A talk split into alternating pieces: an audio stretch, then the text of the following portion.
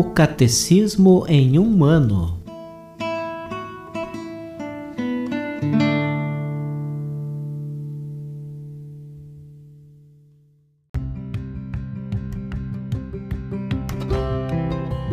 Olá, eu sou o Jefferson, seminarista na Diocese de Ponta Grossa, Paraná. Você está ouvindo o podcast O Catecismo em um ano. Vamos ler todo o Catecismo da Igreja Católica ao longo de 365 dias. Estamos usando a tradução em português, apresentada pela CNBB em 2013, baseada na edição típica em latim. Baixe o plano de leitura que você pode encontrar na bio do Instagram, arroba o Catecismo em um ano, ou na descrição desse podcast.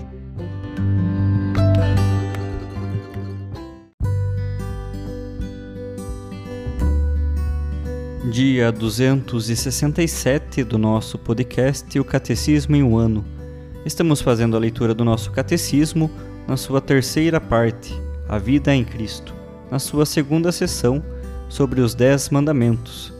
Hoje leremos dos números 2101 ao 2109, ainda no primeiro capítulo desta sessão.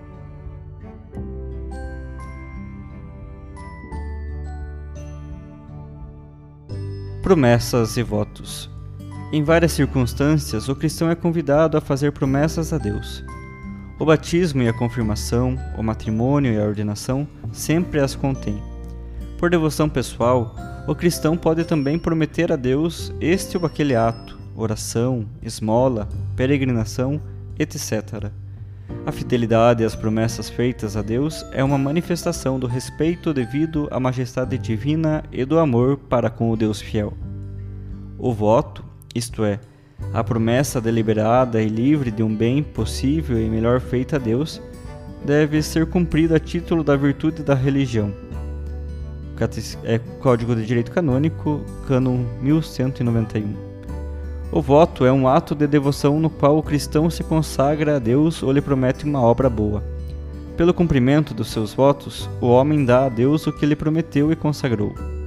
Os Atos dos Apóstolos nos mostram São Paulo preocupado em cumprir os votos que fizera. A Igreja atribui valor exemplar aos votos de praticar os conselhos evangélicos.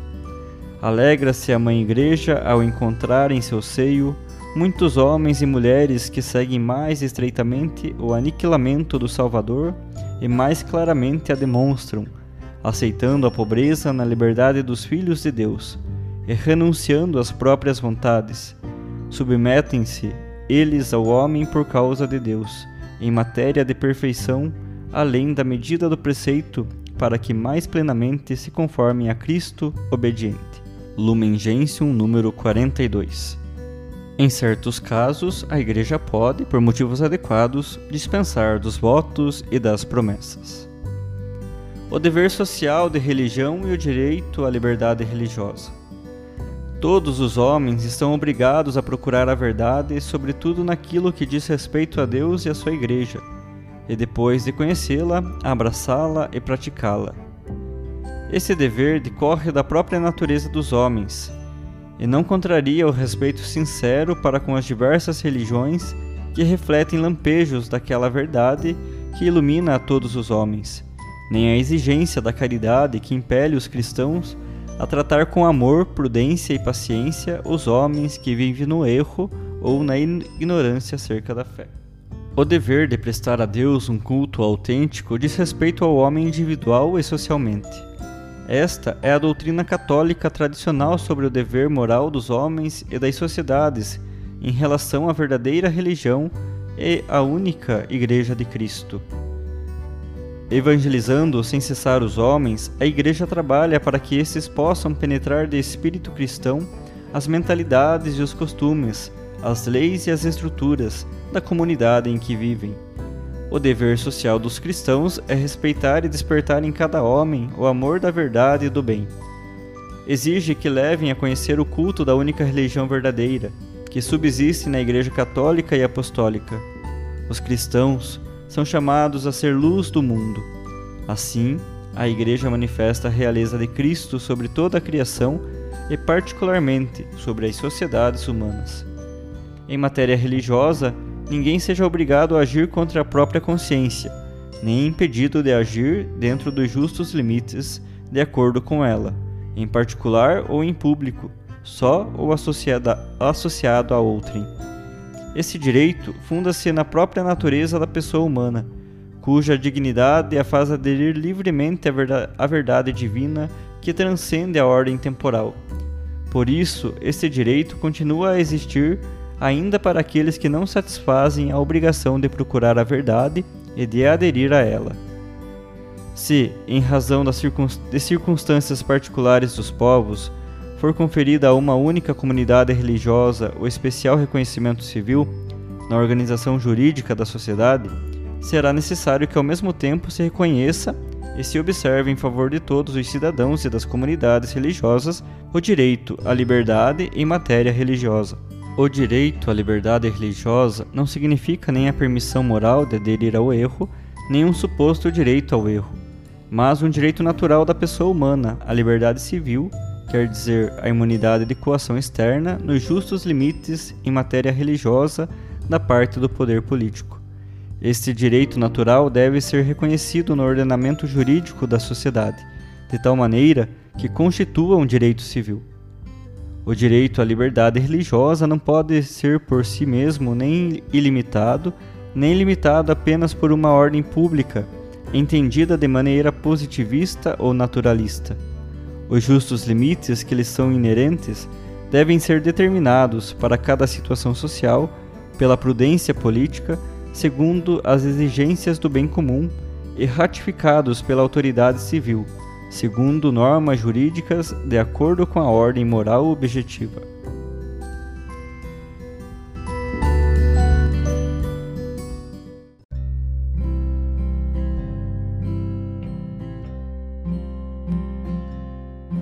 Como catequese complementar para o dia de hoje, ouviremos o discurso do Papa Francisco aos participantes do Congresso Internacional liberdade religiosa segundo o direito internacional e o conflito global dos valores, que foi realizado na sala do consistório no dia 20 de junho de 2014.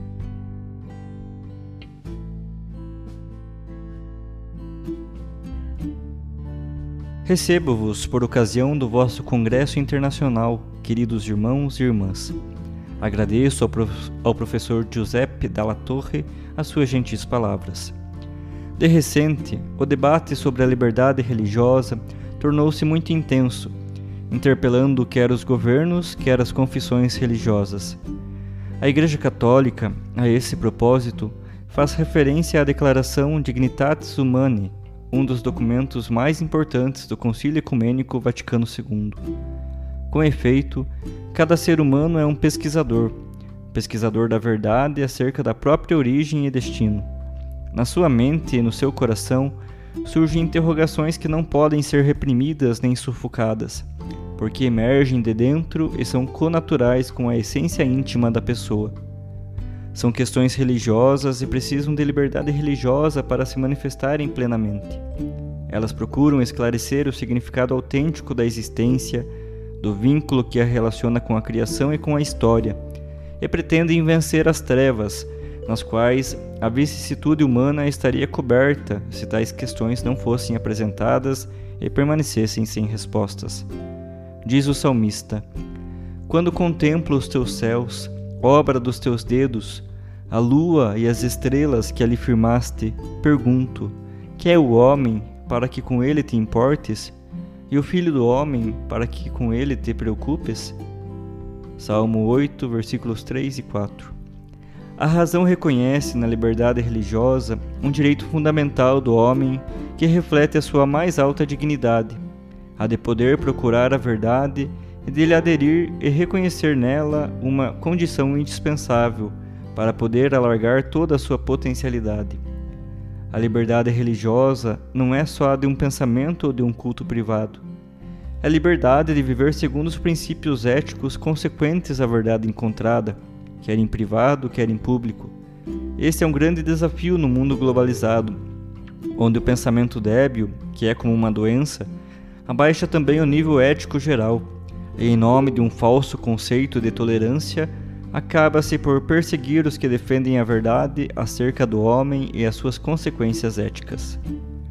Os ordenamentos jurídicos, estatais ou internacionais, são chamados a reconhecer, garantir e proteger a liberdade religiosa, que é um direito intrinsecamente inerente à natureza humana, à sua dignidade de ser livre, e é também indicador de uma sã democracia e uma das principais fontes da legitimidade do Estado.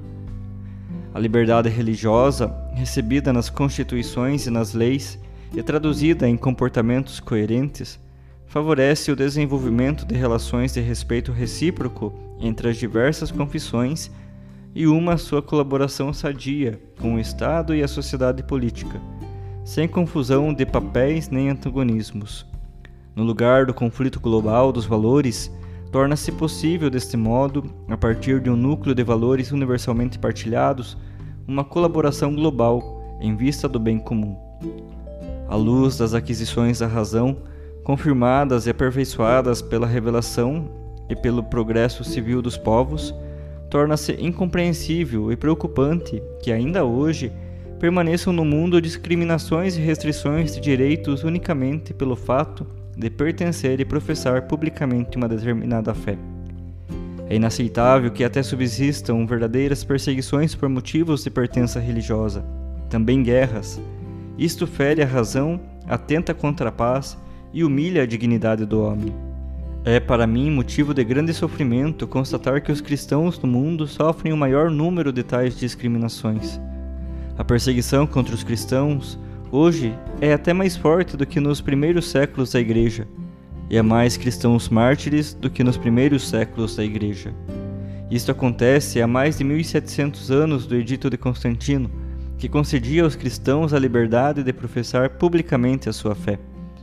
Desejo vivamente que o vosso congresso ilustre com profundidade e rigor científico as razões que obrigam cada ordenamento jurídico a respeitar e defender a liberdade religiosa. Agradeço-vos esta contribuição. Peço-vos que rezeis por mim. Desejo-vos de coração o melhor e peço a Deus que vos abençoe. Obrigado.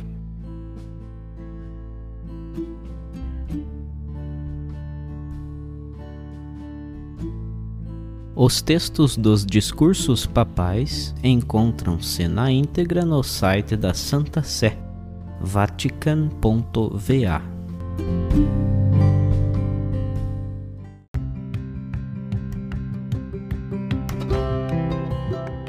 Você acaba de ouvir mais um episódio do podcast O Catecismo em um Ano. Continue nesse bom propósito de aprofundar o conhecimento e a vivência da fé católica e procure participar da sua comunidade. Rezemos por todos que estão fazendo esse caminho de leitura do catecismo. Até amanhã!